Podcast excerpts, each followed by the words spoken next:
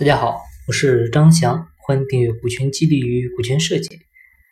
呃，今天呢，我们来聊一聊喜家德它的一个员工激励模式啊。呃，因为我们讲一个企业想要稳定发展呢，除了外部做好业绩增长呢，内部就是做好员工激励，这个是很必要的。那激励的直接方法呢，就是呃内部给钱啊，就直接拿钱去刺激他啊，去奖励他。但是你直接给的话呢？简单粗暴啊，而且呢，激励的效果不一定持久啊，再加上很多老板他的利润呢不一定很高，所以呢不太适合采用这种方式。那这个时候呢，股权激励其实就是比较好的一个手段。今天我们讲的这个案例呢是喜家德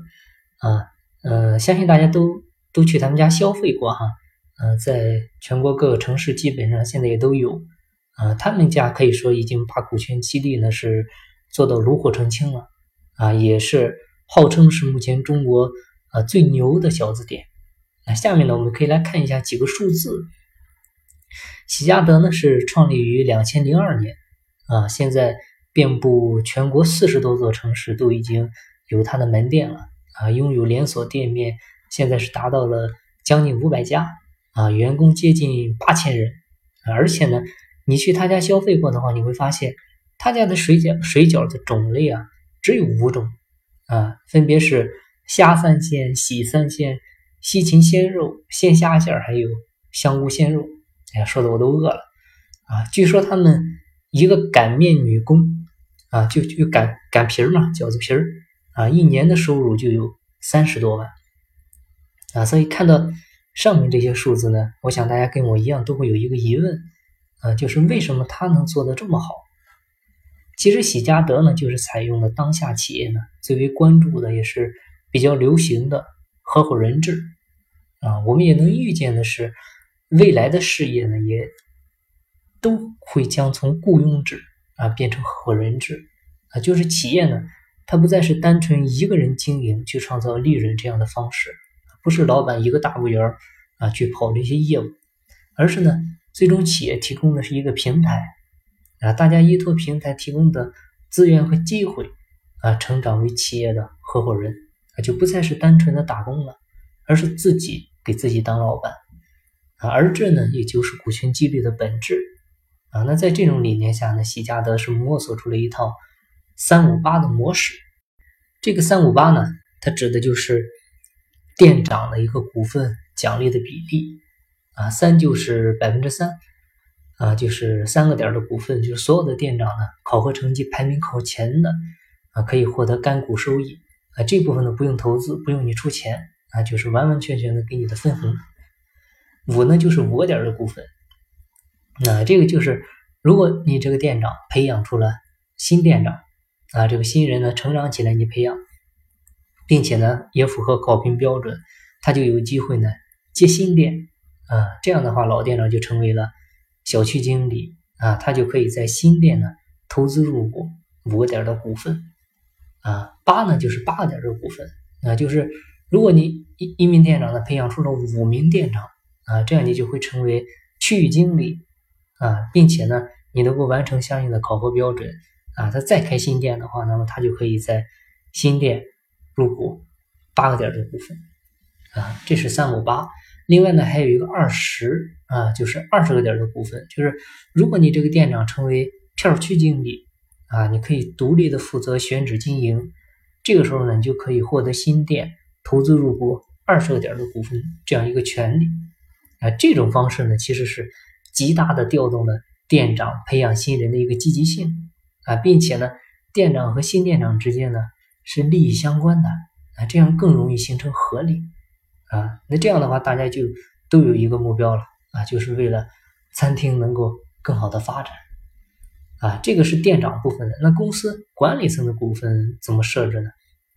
那对于公司职能的管理层啊，也是根据不同的层别啊来设定考核标准。达成了考核标准，你就可以呃以两个点或者五个点占比啊，这是两个档哈啊，以这个比例呢投资入股到新开的门店。获得一个门店的收益，啊，职能管理层的成功先例呢，他会给员工树立榜样，哎，喜家德老板高总的理念就是用成功复制成功啊，榜样的力量呢是无穷的啊。其实通过这种股权激励的形式呢，很多员工就表示对投资入股是非常期待的。那潜意识里呢，大家都会想啊，我得努力干啊，这样的话我才能拿到公司的股份，才能赚到更多的钱啊。那从上面的模式呢，我们基本上是能清楚三五八是什么模式了，是怎么回事。呃，但如果我们真的把这个喜家德的模式你搬回到自己的企业去用，嗯，甚至是这个行业很相关的餐饮企业，但是呢，它也不一定会有这么好的效果啊。首先呢，我们是要去看它背后的东西啊，来看这个它这个模式是在什么角度、什么情况下去做的。我们先看它这个三，我们前面讲了，就是三个点的股份，那就所有的店长考核成绩排名靠前的。可以获得干股的收益，这部分呢不用投资，那，就是完完全全的分红就是干股，啊，首先所有排名靠前的店长获得三个点的干股收益，这个三呢，虽然这里是三三个点的分红，但背后啊它是喜家的完善的一个考核机制，还有就是它的管理体系，啊，一个大公司只有拥有完善的考核机制，它才能够做到公正和公平，因为毕竟那么多人。啊，你不能有任何一点点的个人关系、个人情感掺杂在里面，一切都是靠制度来进行一个约束。所以，这个三个点除了考核以外呢，它还对应的评价标准啊，明确的店长岗位，再就是公开的一个排名的考核机制啊。这个排名呢，还要按照不同的情况呢进行划分，像时间啊、区域啊、店铺啊啊等等，都是需要考虑的因素。这一套下来其实很复杂，看着简单。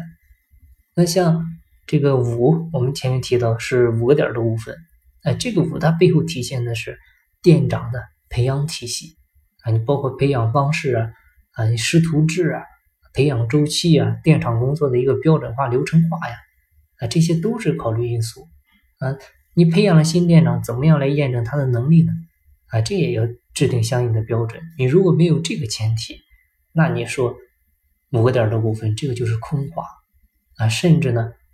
呃，你可能在激励一批人的同时，也会激怒了一批人，那这样就不如不做了啊！还有就是培养新店长的话，你培养几个是标准啊？你的周期又是多少啊？总部会给店里提供什么样的支持手段啊？你怎么成为小区经理啊？这些问题呢，都是他这五个点的股份获取的前提啊！如果不能。确定或者说定好规则，这个又是虚的啊！你同时达到这个标准以后，他才有资格在新店投资入股啊！这就说明喜家德它的考核机制其实是很严格的啊！这个时候体现的激励呢是实际出资的啊！这个投资呢，它有可能会超过他的工资收入啊！如果你因为这个啊，你造成了他工作上懈怠，那你又该怎么处理呢？啊，所以。退出机制，这个时候可能就要必须考虑了。啊，你比如说店长离职啊，或者说有一些违法违纪的行为出现，你这种情况股份怎么处理？这些也都要提前都考虑好。嗯，后面有一个八，它这个八点的股份也是在上面那个五个点的基础上提炼出来的也就是说，嗯，我们讲的马太效应啊，你前面做的越好，后面呢就越好啊。这里呢还存在。区域的划分如何界定啊？区域经理的职责又是什么？等等很多问题，所以呢，这些也都要有清楚的规范好啊。所以正是因为喜家德它这种以培养人为主要标准的机制呢，实际上是避免了很多的连锁企业扩张的时候没有人才的问题。因为店长跟新店长他们之间利益是相关的啊，这样呢就规避了培养徒弟。饿死师傅这样的情况，但是如果你一味的去复制这些优秀企业的做法呢，你不能理解它背后的本质，不能理解深层次的这些东西的话，你注定还是做的失败的方案啊，顶多是说明你是在武林高手那里偷学了一些三脚猫的功夫啊，你自认为可以称霸武林了啊，实际上呢，你的实力还是很有限的。